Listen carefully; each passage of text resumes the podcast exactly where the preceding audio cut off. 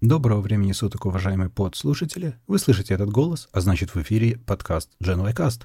Подкаст, в котором обсуждаются технические и околотехнические темы простым языком. Это специальный выпуск, обзор телефона iPhone 12 Pro Max, который Apple выпустила в начале ноября 2020 года. Приятного прослушивания.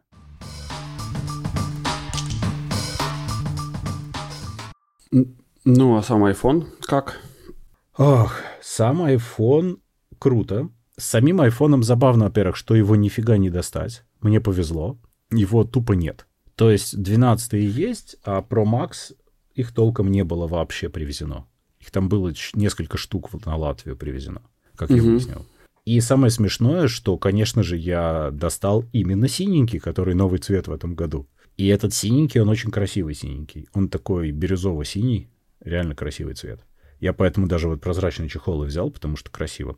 Ну вот, Телефон очень-очень прикольный.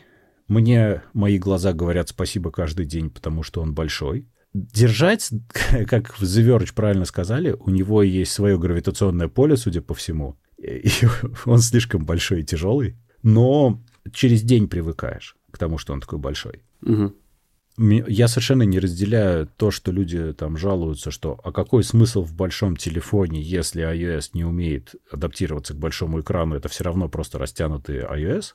По мне так наоборот это здорово, потому что я вижу довольно хреново, а тут DPI высокий, и при этом я вижу просто большего размера картинку. При желании я могу просто, чтобы больше текста влезало, например. Но мне так не надо. То есть экран супер. Забавно, что вот по сравнению, вот я сейчас еще раз смотрю, по сравнению с 10s у меня полное ощущение, что экран желтит немножко. То есть 10s белей. Угу. Но я не могу поймать, вот насколько я прав или не прав. Вот я сейчас еще раз смотрю, и вот я не понимаю, при том, что настройки у экрана одинаковые, трутон включен, но вот 12 чуть-чуть желтее. Но при этом DisplayMate сказали, что у 12 экран самый лучший. Так что, ну, фиг знает. Видимо, так надо. Слушай, а с точки зрения эм, вот этого, там, например, как это сказать, не знаю, тех, технологии, не технологии. Эм, короче, у него, у него же закругленный экран, правильно? Нет. Э, уголки, уголки Нет. же у него закругленные. А, в смысле, ну, там, смотри, раньше было, что он весь был закругленный в стороны тоже, Сейчас у него срезанные грани, края, да, закруглены, то есть у него края экрана не прямой угол, если ты об этом. Ну да. Да. Ну, если видео в полном размере смотреть, он же, наверное, срезает там часть. У Нет? него есть два варианта, как смотреть видео, потому что если ты смотришь видео, которое, ну, совсем адаптировано под iPhone, тогда, угу. конечно, у него маленькие уголочки подрезаются, совсем чуть-чуть. Угу. Подавляющее большинство видео, они же либо 4 к 3, либо 16 к 9. То есть у тебя все равно с боков будет просто две черные полосочки и тебе не важно. У тебя нет этой проблемы. Но ты можешь э, растянуть видео в fullscreen, срезав вверх и низ, если ты очень сильно хочешь этого. Но я не вижу смысла. Ну, надо сказать, что я на айфоне не то чтобы дофига видео смотрю, но да. Ну, понимаешь, этот радиус экрана, он очень маленький. То есть э, он тебе чуть-чуть срежет, э, но ты не заметишь этого. Это совершенно не принципиальное чуть-чуть. Совсем-совсем немножко. Ясно. Хорошо. Тогда окей. Вот, рамочки, кстати, у него стали поменьше. Немножко. По сравнению с 10 Ну, тоньше. Тоньше, то, тоньше, да. Чуть-чуть тоньше. Не то, что они мне мешали, но на 12 Pro Max еще есть такая штука, что из-за того, что он здоровущий, у него и челка, и рамочки кажутся еще меньше просто за счет пропорций телефона в целом. Они угу. такого же размера, как и везде э, на всех 12 но просто он сам по себе больше. Ну да. Вот. А, дальше. Дальше. Что я хочу сказать? Я сразу скажу, что мне очень бросается в глаза, что он стал быстрее. Это реально заметно. То угу. есть это не эффект плацебо. У меня есть cases, в которых я вижу, что он работает быстрее. И я очень сильно вижу, например, самый простой тест, когда ты обновляешь одни и те же приложения на 10s и на 12 Pro Max. Я сравнил при, при одинаковом объеме апдейта, на 12 Pro Max обновление происходит иногда до двух раз быстрее. Очень неожиданно для меня. Вот, то есть э, это не столько, мне кажется, связано с сетью, сколько с намного более быстрым сториджем, который в него встроен. Не знаю, может быть, и с процессором, но, по-моему, это чисто скорость чтения и записи. Вот. И я заметил также, что Bluetooth работает сильно дальше. То есть я с AirPods, если раньше у меня на столе лежал телефон, и я уходил в кухню, у меня было очень просто. Если я захожу в дальний угол кухни, AirPods отваливаются. Угу. На 12 Pro Max они не отваливаются. Я даже пробовал уйти еще дальше, там, ну, не за стену, а в коридор, не отваливаются. Но это в прямой видимости, то есть без, без всяких там стен. Нет, там, там не просто нет прямой видимости, там через два угла и железобетонные стены. Панелька. Ага. Окей. Ну, Круто. по сути, ведь комната, каждая комната в моем доме является клеткой Фарадея с маленькой дверкой. Нет. Да, я сверлил эти стены и смотрел, когда строители. Там э, металлическая арматура все внутри и бетон. Да, но она не заземленная. Ну, я не уверен в этом. Я практически уверен, что она нифига не заземленная там. Ну да ладно, неважно. Ну, хорошо. Ну, в любом случае, она шикарно экранирует все, весь радиосигнал. Угу. Она настолько хорошо экранирует, что когда мы въехали в эту квартиру, у меня тут мобильной связи не было. Она была okay. только возле окна и на балконе. Я ругался с ЛМТ что-то несколько месяцев. В конце концов, они поставили подстанцию здесь недалеко. Угу. Они, у них была она в планах, но они шифнули планы, потому что я их достал. И поставили раньше ее, чем собирались. И у меня стала нормальная связь теперь. Ну, давно okay. уже. Угу. Вот.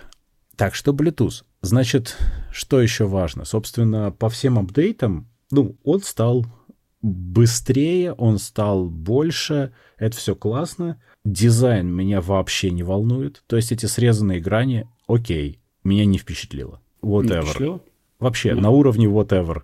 То есть цвет красивый, грани, а какая разница? Ну, типа, что было хорошо, что стало хорошо. Это просто по-разному выглядит. Я не могу сказать, что это лучше или хуже. Угу. Это ну, симпатично, но я, это никак не мешает или не добавляет что-то. Чуть-чуть, может быть, держать удобнее стало, потому что меньше скользит. Угу. Ну, просто у тебя поверхность сцепления с ладонью намного больше стала. Ну да. В остальном, фиг знает. Кнопки, кстати, на корпусе лучше нажимаются.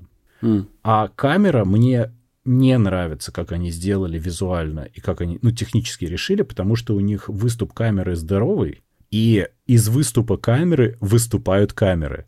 То есть, чтобы камеры могли выступать, пока выступают камеры. Там, okay. То есть, э, вот я сейчас его вот смотрю, у него вот торчит этот камера бамп, на котором вот вспышка, лидар, все вот это. И из него торчат еще поверх этого три камеры, ну, на хороший миллиметр полтора. Даже, даже может быть, до, ну, полтора миллиметра точно, может быть, два. Ну, то есть, первое, что разобьется, это просто первое, что умирает на всех краш-тестах, это камеры. Они просто сразу в дребезги, потому что они торчат. Ну да. И мало того, что они торчат, это паскудство торчит таким образом. Значит, торчит ка- э, камеру этот выступ весь, из него торчит ободочек камеры, из ободочка камеры, сволочь, торчит линза камеры. То есть она прямо ничем не защищена вообще. Вот я, его, я ее просто конкретно вижу, она там на полмиллиметра выступает над своим ободочком линза выступает. Прекрасно. Идеальное решение, чтобы разбить камеры с первой попытки. Ну да, но ты же понимаешь, что у них другого варианта не было, чтобы сделать эти самые э, перископический зум. Конечно, физику не обманешь, я прекрасно ну, это да. понимаю. Тут ну, ничего ты не сделаешь с этим. Но come on, ну, ну ободочек да. сделайте еще чуть-чуть. Ну, потому что какая разница, она уже здоровая, сделайте еще капельку. Но нет, но нет. Так что такие дела. Поэтому кейс, по-моему, обязателен. Иначе, ну, это слишком дорогое будет удовольствие. А, собственно, теперь про камеры это магия. Это чистая магия. Да. У меня нет других слов. Это все. Ты не пробовал делать тест по видео, когда ты идешь и записываешь видео, и где у тебя вот этот вот авто, как он называется, эм, автобаланс, когда, ну, когда у тебя, например, становится Стабилизация? темнее. Да. Я пробовал. Я ездил на море, но мы ездили погулять. Я с камерой ходил, бегал, разговаривал в нее и так далее. Стабилизация примерно как будто ты взял гимбал.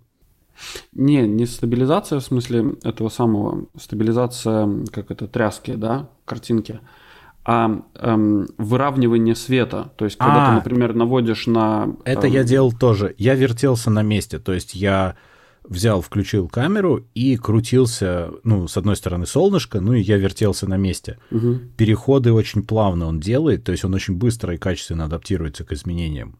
И это, ну, видео отлично, но я бы сказал, что 10S примерно так же делал. Здесь стабилизация стала получше, а видео, ну, типа, наверное, лучше, но я не знаю, оно и было очень крутое.